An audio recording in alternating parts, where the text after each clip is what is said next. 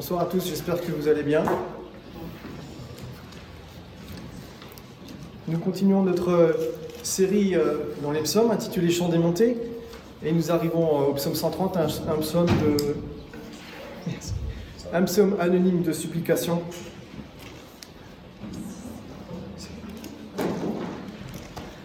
Un de mes proches m'a récemment fait part de la difficulté qu'il éprouvait de parler de la souffrance en fin de vie.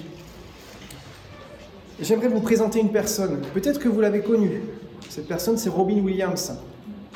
Robin Williams était un acteur et un humoriste américain, une étoile parmi les étoiles à Hollywood, brillant dans son art et on pourrait dire apprécié de tous. Cinq ans après sa mort, son fils a dit ceci. C'était triste de voir quelqu'un qui souffrait autant. En tant que membre de la famille et enfant, vous souhaitez faire tout ce qui est en votre pouvoir pour apaiser ce qui semblait être une douleur intense. C'était déchirant, parce qu'il sortait toujours et voulait faire rire tout le monde. Et pendant qu'il souffrait et se débattait, il sortait toujours et travaillait. Dans sa détresse, il s'est attaché, il s'est accroché au mince espoir qu'il avait, son travail. Et certainement que faire rire les autres autour de lui était pour lui un peu comme une forme de thérapie. Vers la fin de sa vie, à sa dépression s'est ajoutée une forme de démence. Et conscient de la dégradation de son état, il met fin à ses jours. J'ai été particulièrement touché par son histoire parce que j'appréciais beaucoup l'acteur. Mais le cas de Robin Williams n'est pas un cas isolé, bien qu'il soit bouleversant. Alors je me suis posé euh, cette question, enfin ces questions. Si je devais finir ma vie dans de telles souffrances, quelle serait la place de Dieu dans ma vie à cet instant précis? Et comment traverser une telle épreuve? Je vous invite à la lecture du psaume 130. Nous lisons la parole de Dieu.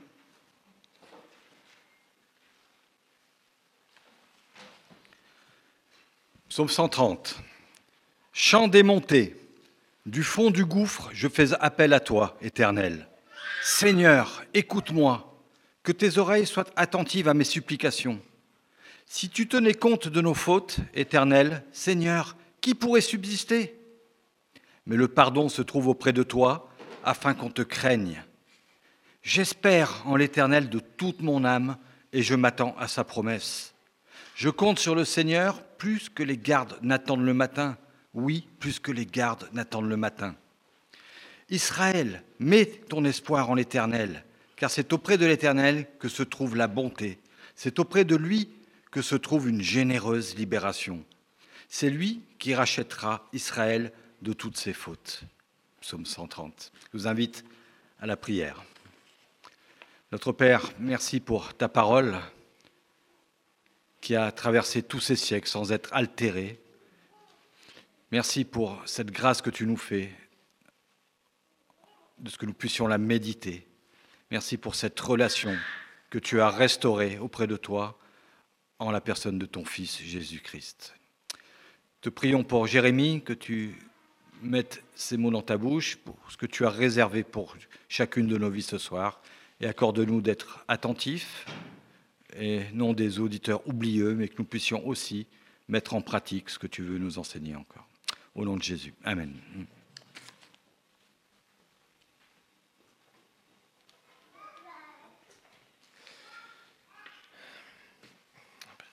Il y a dans la Bible des hommes qui ont vécu des, moments terribles, des, des, détresses absolument terribles. Et parmi ces hommes, on peut citer Jérémie le prophète. Il a vécu un ministère de souffrance d'environ 40 ans. Il a commis toutes sortes de persécutions, des menaces de mort, l'isolement. Il a été frappé et mis en prison à plusieurs reprises. Il a été arrêté. Il a connu la famine, les chaînes, le rejet. Il a vu Israël en ruine, le temple pillé et son peuple déporté vers Babylone. Ça fait beaucoup.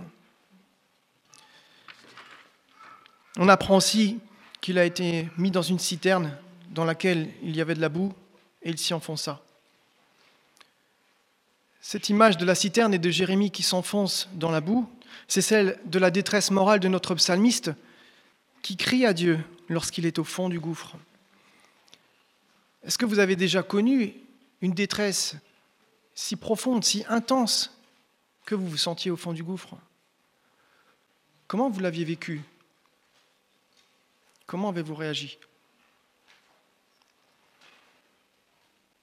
La réaction de Jérémie est la même que celle du psalmiste.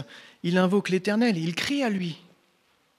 Il le supplie pour une faveur, il attire l'attention, comme pour s'assurer que l'Éternel entend bien ses plaintes et ses gémissements, et qu'il vienne à son secours. Il répand son cœur comme de l'eau devant le Seigneur. Répands ton cœur devant le Seigneur. Ose lui dire tout ce que tu as à lui dire. Son oreille n'est jamais trop dure pour entendre tout ce que tu as à lui dire. Sois sûr qu'il t'écoute. Quand on se confie à une personne, on apprécie tellement sa capacité à écouter. C'est important d'avoir une personne à qui l'on peut tout dire, n'est-ce pas? Vous avez remarqué à qui s'adresse le psalmiste? À l'Éternel. Voici un extrait du psaume 139. Si je monte aux cieux, tu y es. Si je me couche au séjour des morts, t'y voilà. Si je prends les ailes de l'aurore et que j'aille habiter à l'extrémité de la mer, là aussi, ta main me conduira et ta droite me saisira. Si je dis, au moins les ténèbres me couvriront, la nuit devient lumière autour de moi. Même les ténèbres ne sont pas obscures pour toi. La nuit brille comme le jour et les ténèbres comme la nuit, comme la lumière. C'est toi qui as formé mes reins, qui m'as tissé dans les seins de ma mère. Qui peut se cacher devant Dieu? De la même façon que personne ne peut fuir devant Dieu, personne ne peut lui cacher ses émotions et ses sentiments. Dieu te connaît. Vous êtes deux à vivre votre détresse, toi et Dieu. Dieu est là, tu n'es jamais seul. La suite au verset 3 nous place devant un miroir. Si tu tenais compte de nos fautes éternelles, Seigneur, qui pourrait subsister? Remarquez l'attitude du psalmiste. Il fait preuve de soumission. Il fait preuve d'humilité. Il reconnaît l'état de son cœur. Il sait que Dieu détient toute vie entre ses mains, y compris la sienne. Qui peut se tenir debout, la conscience pure devant l'Éternel Il est saint, c'est impossible. Le poids de nos fautes nous écrase et nous révèle que nous ne sommes pas dignes. Aucun n'est juste, pas même un seul. L'homme est naturellement loin de Dieu et ne le cherche même pas. Certains de nos contemporains disent qu'il n'y a pas de faute. C'est une invention pour faire culpabiliser, pour dominer sur les gens. Mais la parole de Dieu, elle est claire. Si nous disons que nous n'avons pas de péché, nous nous trompons nous-mêmes et la vérité n'est pas en nous. Celui qui sera trouvé menteur devant le tribunal de Dieu sera totalement démuni, car toutes choses seront dévoilées. C'est comme être pris en flagrant délit et passer en comparution immédiate. Que dire pour sa défense? C'est même inutile de parler. Le verdict est connu d'avance, coupable. Il n'y a pas d'appel. Il n'existe aucun moyen détourné de fuir cette vérité. Victor Hugo a écrit ceci sur l'éternité sans Dieu. L'enfer est tout entier dans ce mot, solitude. Le psalmiste nous montre la direction à prendre au verset 4. Mais le pardon se trouve auprès de toi. Mais nous indique qu'il y a une autre possibilité, un autre chemin, celui du pardon. Remarquez qu'il ne s'agit pas de pardonner, mais de trouver le pardon auprès de Dieu. Et l'illustration que l'on peut donner du pardon est celle de la dette, du créancier qui remet sa dette à son débiteur de façon imméritée. C'est un acquittement. L'homme est déclaré libre de sa condamnation au lieu d'être condamné. Et c'est ce qu'on lit de Dieu en Ésaïe 43, verset 25. Pourtant c'est moi, moi qui efface tes transgressions à cause de moi-même, et je ne me souviendrai plus de tes péchés. On a des fois des difficultés à vivre cette réalité. Il nous arrive de, de vivre encore nos péchés passés. Le poids de nos fautes passées est parfois encore présent. Pourtant, Dieu ne se souvient plus, c'est écrit, on vient de le lire. Alors, comment comprendre? Eh bien, s'il nous arrive de nous souvenir de nos fautes, le pardon de Dieu se charge de notre douleur, de notre culpabilité. Ce sont nos souffrances qu'il a portées, c'est de nos douleurs qu'il s'est chargé. La plaie est refermée, elle a laissé place à une cicatrice. Il faut accepter le pardon de Dieu, laisser derrière soi la nostalgie, les regrets, les remords. Ne les laisse pas se mettre entre Dieu et toi. Saisis le pardon de Dieu. Tu es pardonné pour être libre de ton passé. La question que l'on peut alors se poser est la suivante. Puisque notre pardon trouve sa cause en Dieu lui-même, quelle attitude adopter envers Dieu? Regardez avec moi, la fin du verset 4 désigne la crainte comme une conséquence du pardon immérité. Laissez-moi vous poser quelques questions. Comment vous sentez-vous quand on vous a pardonné une faute? Quelles sont les pensées, quels sont les mots qui vous viennent lorsque vous avez goûté au pardon de Dieu? Merci Seigneur Merci Seigneur. La reconnaissance est le premier signe d'une adhésion de cœur à Dieu. Ce n'est pas une compréhension intellectuelle. Celui qui a goûté au pardon de Dieu, il a envie de lui plaire parce qu'il sait qu'il lui est redevable. Afin que, au verset 4, traduit sa volonté pour nous et affirme le désir de Dieu que nous devenions conformes à lui. Vous serez saints car je suis saint, moi l'Éternel votre Dieu. Paul développe ce propos aux Thessaloniciens lorsqu'il leur dit Ce que Dieu veut, c'est votre sanctification. Et Pierre ajoute Comme des enfants obéissants. Dans ce passage, la crainte de Dieu n'est pas, n'est pas la terreur. Ce n'est pas une addition de contraintes pénibles, mais un, asservissement plaisant, doux et léger qui nous invite à faire le bien pour notre bien. Alors soyons reconnaissants, soyons des enfants obéissants. Comment mettre en pratique l'obéissance? Au début du verset 5, on lit J'espère en l'Éternel de toute mon âme. Nous sommes au temps de la première alliance, le psalmiste adore Dieu par l'obéissance à la loi de Moïse, mais nous, chrétiens, aujourd'hui, nous adorons le même Dieu par la foi en Jésus-Christ. Jésus a comme concentré la loi de Moïse en deux commandements d'amour. Tu aimeras le Seigneur ton Dieu de tout ton cœur, de toute ton âme et de toute ta pensée. C'est le premier commandement et le plus grand. Et voici le deuxième qui lui est semblable, tu aimeras ton prochain comme toi-même. De ces deux commandements dépendent toute la loi et les prophètes. Notre attention n'est plus portée sur des limites à ne pas franchir par peur de commettre des fautes, mais sur la liberté d'aimer sans limite. Ces deux commandements figuraient déjà dans la loi de Moïse. Et c'est intéressant, car une autre possibilité pour le mot promesse, dans la suite du verset, serait parole.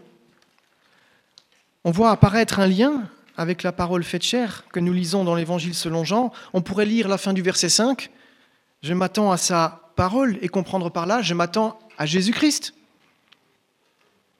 Finalement, le psalmiste, sans le savoir, il a d'avance espéré en Jésus-Christ. Son obéissance à la, loi était une ombre des choses meilleures à venir, notre obéissance par la foi.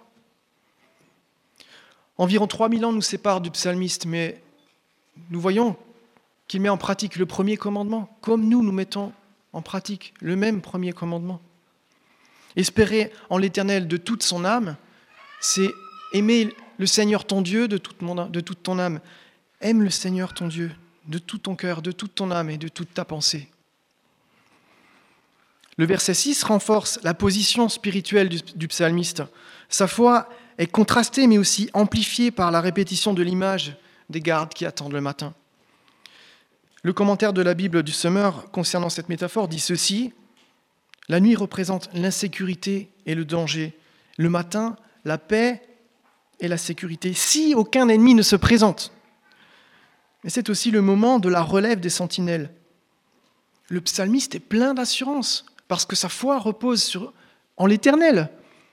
Il n'y a ni doute ni insécurité en l'éternel.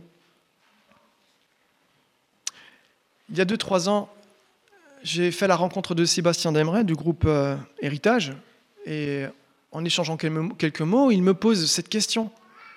Comment va ta foi? C'était assez surprenant, inattendu, mais ça m'a fait beaucoup plaisir. Ça m'a fait du bien parce que l'échange qui a suivi était profond, c'était personnel. Et, et, en fait, je me suis déchargé de quelque chose que je retenais en moi. Et si vous êtes déjà arrivé de crier à Dieu, j'imagine que oui, dans votre détresse, un moment ou un autre, vous précisez l'objet de votre supplication. Vous lui remettez votre fardeau, non? N'est-ce pas? Regardons le début du verset 7. Israël, mets ton espoir en l'Éternel. Il y a un parallèle entre le psalmiste et Israël. Si on rapproche les versets 5 et 7, c'est encore plus flagrant. J'espère en l'Éternel. Israël, mets ton espoir en l'Éternel. On a d'un côté l'espérance du psalmiste et de l'autre Israël qui est appelé à mettre son espoir en l'Éternel. Nous ne savons pas exactement ce que le psalmiste a vu ou entendu et qui le plonge dans cette supplication. Peut-être qu'à ce moment-là, Israël plaçait sa, confiance dans ses moyens militaires ou dans ses rituels religieux. En tous les cas, on comprend bien qu'Israël ne plaçait pas sa foi en Dieu. Il l'a placée ailleurs. En fait, toute la Bible nous montre que nous avons constamment besoin de revenir à Dieu, tout comme Israël. C'est intéressant d'observer que l'espérance du psalmiste et sa motivation sont la même que Paul dans Romains chapitre 10. Le vœu de mon cœur et ma prière à Dieu pour les Israélites, c'est qu'ils soient sauvés. Le psalmiste et Paul ont ce point commun, ils aiment leur peuple, leur nation. Mais n'est-ce pas aussi ce qui nous pousse à prier pour tous ceux qui nous entourent? Nos familles, nos amis, nos collègues de travail, tous ceux qui ne connaissent pas Dieu et qu'on aimerait voir sauvés. Il n'y a pas de limite dans la prière pour ceux qu'on aime. Prie pour le salut de ceux que tu aimes. La motivation, c'est l'amour. Et l'amour est la plus belle des motivations devant Dieu notre Sauveur. La suite du verset 7 nous montre la raison pour laquelle Israël doit mettre son espoir en l'Éternel car c'est auprès de l'Éternel que se trouve la bonté, c'est auprès de lui que se trouve une généreuse libération. Il y a une répétition. Et vous savez, quand il y a une répétition, c'est fait pour accentuer le sens, il y a là quelque chose d'important à saisir. C'est auprès de l'Éternel, c'est auprès de lui, pas auprès de quelqu'un d'autre ou de quelque chose d'autre, ou d'une idole, d'un faux Dieu, de, pierre ou de bois, fait de main d'homme il nous arrive de nous éloigner de Dieu et de nous mettre dans des situations compliquées et éprouvantes et, de, de ressentir notre misère devant Dieu. Mais lui, il a toujours les bras tendus et il nous accueille. Dieu est si bon. N'est-ce pas l'image d'un père qui attend que son fils revienne à la maison après qu'il se soit rendu coupable et se soit humilié dans son comportement? Lorsque le fils revient à la maison, le père dit Amenez le veau gras et tuez-le. Mangeons et réjouissons-nous, car mon fils que voici était mort, et il est revenu à la vie, il était perdu, et il est retrouvé. C'est la fête. Quand on revient à Dieu, on se sent bien, parce que le Père est joyeux, mais le Fils aussi. On est restauré, on est en paix. Mais il y a une condition. Il faut revenir à Dieu pour bénéficier à nouveau de sa grâce. Reviens à Dieu si tu es loin. Reviens à Dieu. si le verset 7 mentionne la bonté et une généreuse libération, le verset 8 nous donne l'impression de quelque chose de meilleur. Regardez le, le verbe racheter. Il est conjugué au futur. Donc pour le psalmiste, c'est quelque chose qui n'est pas encore arrivé, mais dont il a la certitude que c'est lui, c'est l'Éternel qui sauvera Israël, qu'il rachètera Israël de toutes ses fautes. Voici ce que dit Matthieu, chapitre 1, verset 21. Elle mettra au monde un fils et tu lui donneras le nom de Jésus, car c'est lui qui sauvera son peuple de ses péchés. Le psalmiste s'attendait à un sauveur des âmes. Et ce sauveur, comme le dit Matthieu, c'est Jésus. En lui, par son sang,